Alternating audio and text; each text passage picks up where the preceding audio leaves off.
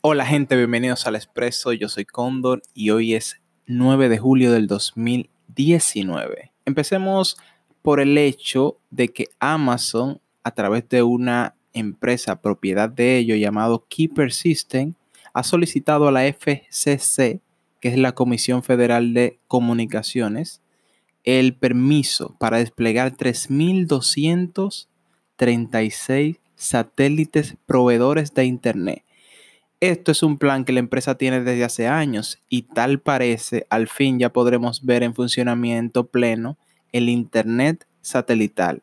Algo a tener en cuenta es que el plan inicial de la compañía es cubrir todo el territorio de Estados Unidos, a excepción de Alaska, y luego vendrían los planes de expansión al resto del mundo. En la primera fase de la prueba, según tenemos las informaciones, buscan desplegar un total de 578 satélites. Esta sería una fase de 5. Eh, hasta ahora el propósito principal es proveer de Internet a zonas donde actualmente no llega ese tipo de tecnología.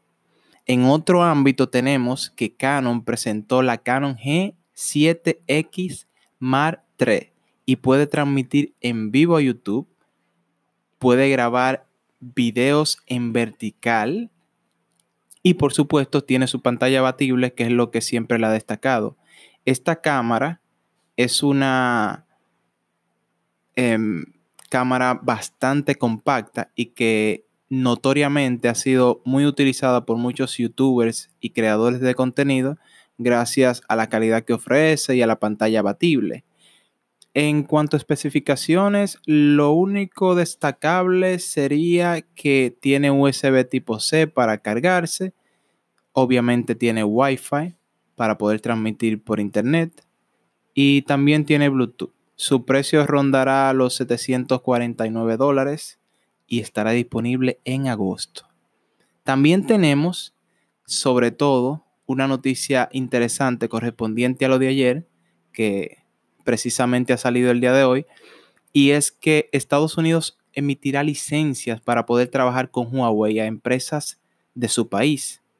Esto quiere decir que limitarán aún más eh, sobre los negocios que se podrán hacer con la empresa china.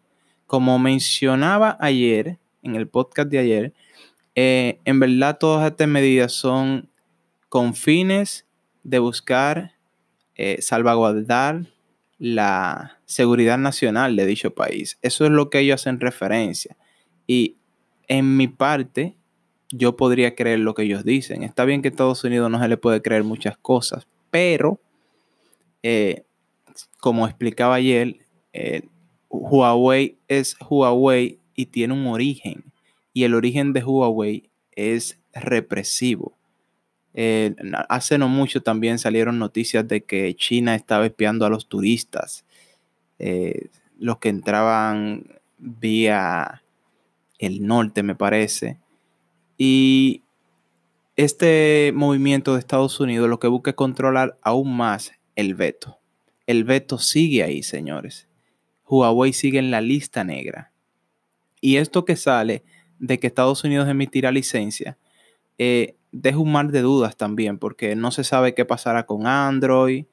Y el fundador de Huawei, que es Ren Chenfei, eh, dijo que el indulto prometido por Donald Trump es una buena noticia, pero para las empresas estadounidenses todo sigue igual para Huawei.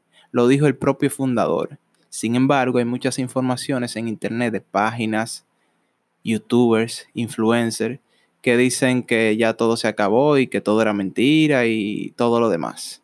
En fin, de ahora en adelante, em, hasta agosto, eh, se van a pulir los detalles, pero tal parece que la, cada quien que quiera hacer negocios con, eh, con China, con Huawei, perdón, eh, desde Estados Unidos, una empresa estadounidense, o que tribute allá, me parece, tendrá que pedir permiso y licencias y saber qué se va a proporcionar a la empresa exactamente. Eso con fines, según las autoridades estadounidenses, para salvaguardar la seguridad nacional. el señor eh, encargado del el secretario de Comercio de Estados Unidos, que es Wilbur Ross, eh, resaltó que emitirá licencias para productos que no representen riesgos a la seguridad nacional. Ahí dejamos todo. En otro ámbito, pasamos del odio al amor, tenemos que Google y Amazon vuelven al amor. Y ahora YouTube estará disponible en los Fire TV y Prime Video en los Chromecast y App y Apple. Iba a decir Apple y Android TV. El hecho es que hace más o menos dos años, me parece que un poco más, si mal no recuerdo, eh, Amazon no proporcionaba a los productos de Google sus servicios como Prime Video y el de música que tienen, Amazon Music, ninguno de esos servicios lo proporcionaba. Entonces Google, en represalia a eso, le quitó YouTube de la plataforma. Eso hizo eh, una pelea en tú me das, yo te doy. Y al final las plataformas se quedaron sin servicio de ninguno de los dos. Y Amazon inclusive no vendía los dispositivos de Google en su tienda, que eso fue un duro golpe, porque eran de los más vendidos. Entonces, todo parece que acabó. De ahora en adelante, quienes tengan un Amazon Fire TV de segunda generación en adelante podrán disfrutar de YouTube como aplicación real, no por una página web ni nada extraño.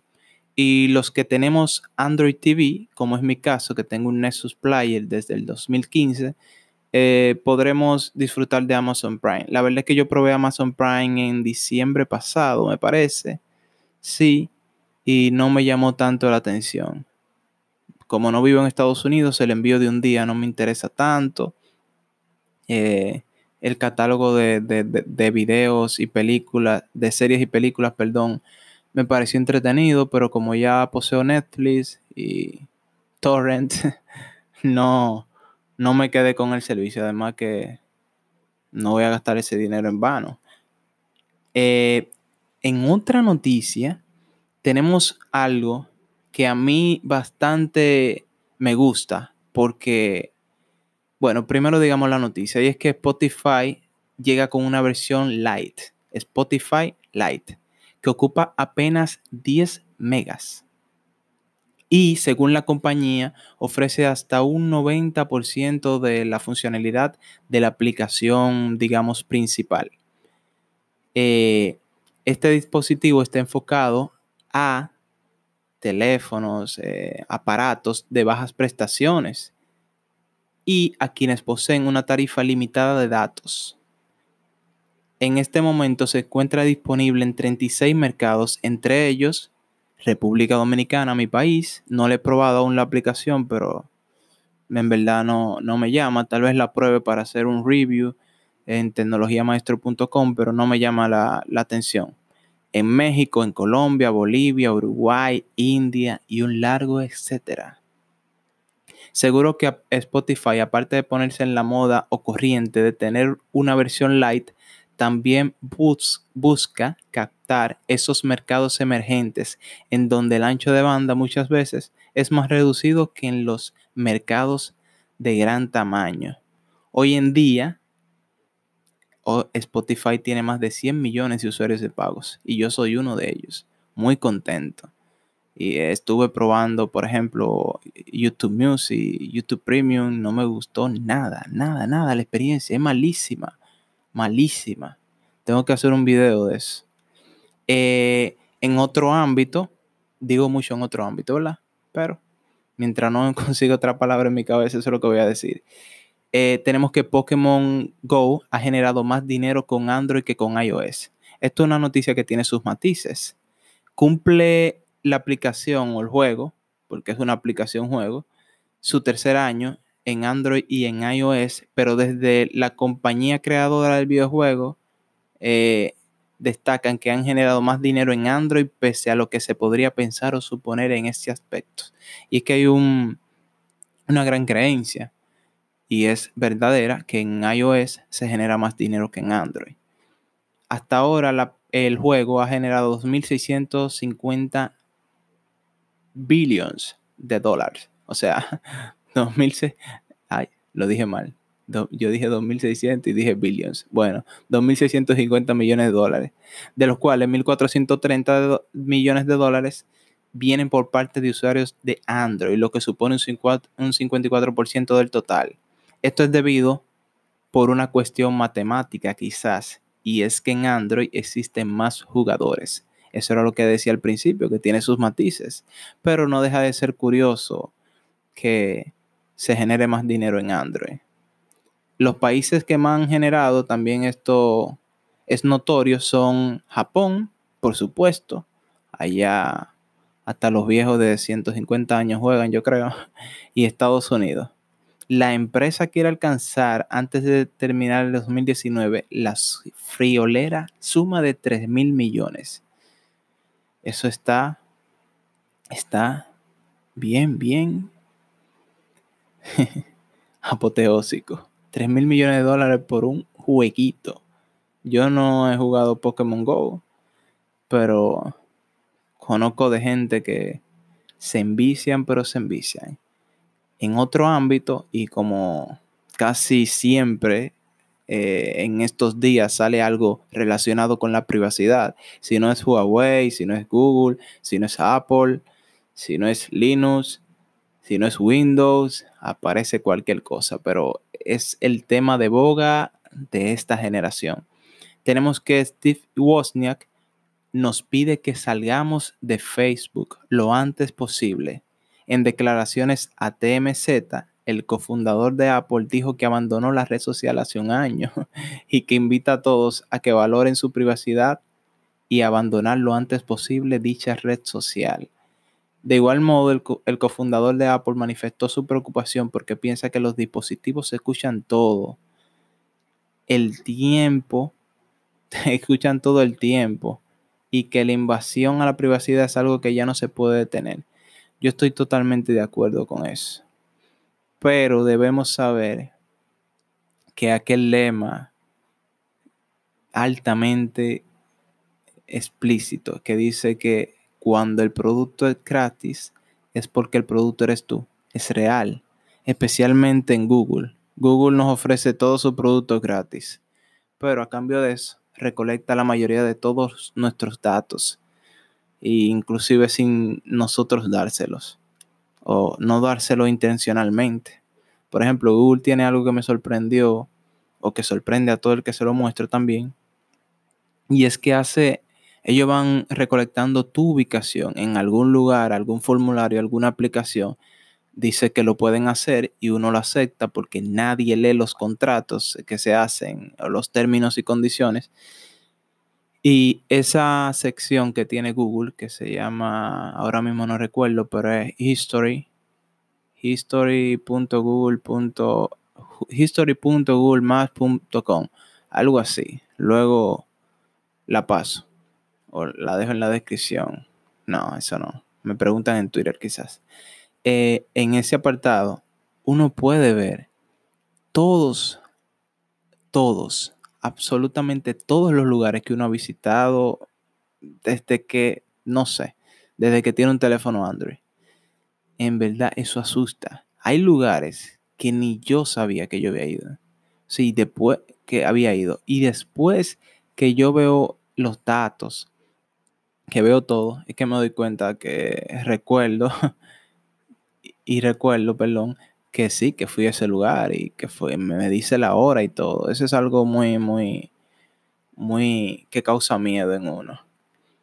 Otra cosa que pasó el día de hoy y me encantó que pasara es que Apple presentó nuevos MacBook Air, MacBook Pro y eliminó de su sistema por completo el MacBook de 12 pulgadas. Eh, las nuevas MacBook Air tendrán True Tone, eso es lo más destacable. Eso es una función que está en los iPad actualmente. Me parece que solamente está ahí. Y lo que permite es adaptar el color a la luz y al ambiente. De acuerdo a la luz que tengas y al ambiente, se adapta la luz. Eh, hay cambios menores en procesadores, es, eh, en lo que se refiere a la MacBook Air. Y reducen el precio del modelo anterior. Eso está, el del modelo 2018, obviamente. Está muy bueno eso.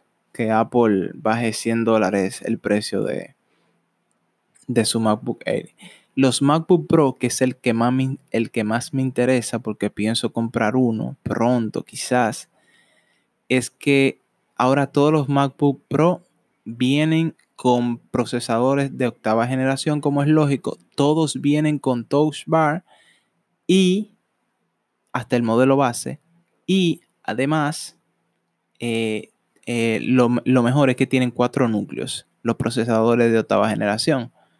Entonces, eso está muy, muy bueno. Aunque la velocidad del reloj, tanto en el MacBook Air como en el MacBook Pro, son eh, más bajas de lo esperado, como siempre pasa en Apple, que te da algo menos de lo que tú esperas.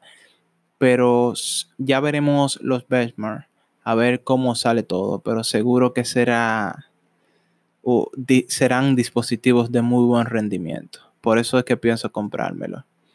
Eh, el Samsung, el tema de análisis de esta semana es el, de esta semana es el Samsung Galaxy Note 10. Este es un teléfono que yo particularmente le tengo un cariño especial. Yo compré el Samsung Galaxy Note 4 en el año 2014. Lo tengo aquí todavía porque fue el primer smartphone, smartphone que yo compré. O sea, de alta gama, perdón porque en el 2013 había comprado un Moto G. Pero el Samsung Galaxy Note tiene un valor increíble para mí. Fue un teléfono que me costó en ese tiempo 750 dólares, creo. Y era muy, muy, muy, muy bueno. Aún lo tengo funcionando y eso es una larga historia. Lo que pasa con el Samsung Galaxy Note 10 es que a mí en particular, aunque le tengo aprecio a la, a la, línea Note, no me llama la atención. Es un teléfono que me parece, según las filtraciones, muy, muy, muy grande, Dios mío. 6,28 pulgadas el, e, el, normal, porque eso es otra cosa. Van a venir dos versiones, el Samsung Galaxy Note 10 y el Samsung Galaxy Note 10 Pro o Plus, puede ser el nombre también y son teléfonos bastante grandes con 6,28 pulgadas para la versión normal y para la versión Plus serían 6,75 pulgadas. Tendrá un agujero en el centro de la pantalla y algo que no me gusta de ese agujero es que está un poco distante del borde superior. Según los filtros, que las filtraciones, perdón, que hemos estado viendo, ese es el diseño final y digo que no me gusta porque parece como que está flotando en la pantalla. Aunque habrá que ver el resultado final, porque siempre una cosa son los renders y otra cosa es la realidad. La carga inalámbrica de este dispositivo, del Note 10, será de 20 watts. Para que se hagan una idea, la carga rápida por cable del Samsung Galaxy S10 es de 15 watts. O sea que tendrá una carga rápida bien rápida. La cámara principal tenía, tendría triple apertura. Eso es algo que me llama mucho la atención. Y me parece un acierto, puesto que la mayor ventaja de una reflex o una mirrorless es el poder de cambiar los lentes. Y aparte de cambiar el lente, eh, que, muchas veces se obtiene una mejor calidad, o la mayoría de las veces, también ofrecen diferentes aperturas que permiten realizar videos o fotos más creativas. Además, algo interesante del Samsung Galaxy Note 10 es que contará con un zoom óptico de 10x para ponerse a la par con el Oppo eh, Reno, me parece que se llama, y un poquito con lo de Huawei, aunque lo de Huawei es extraordinario, que tiene un zoom 50x híbrido. También se habla de que no tendrá botones, esto es algo que llama mucho la atención, sino que funcionará por presión, tal como lo hizo HTC en su tiempo eh, y como lo sigue haciendo Google en algunos teléfonos. Algo muy interesante, eh, llamativo en cuanto al diseño, es que tendrán las cámaras en posición vertical y con un diseño que a mi parecer denota elegancia. eh, hay una diferencia entre la versión normal y la versión, y la versión Plus. Y es que la versión Plus tendrá un sensor TOF.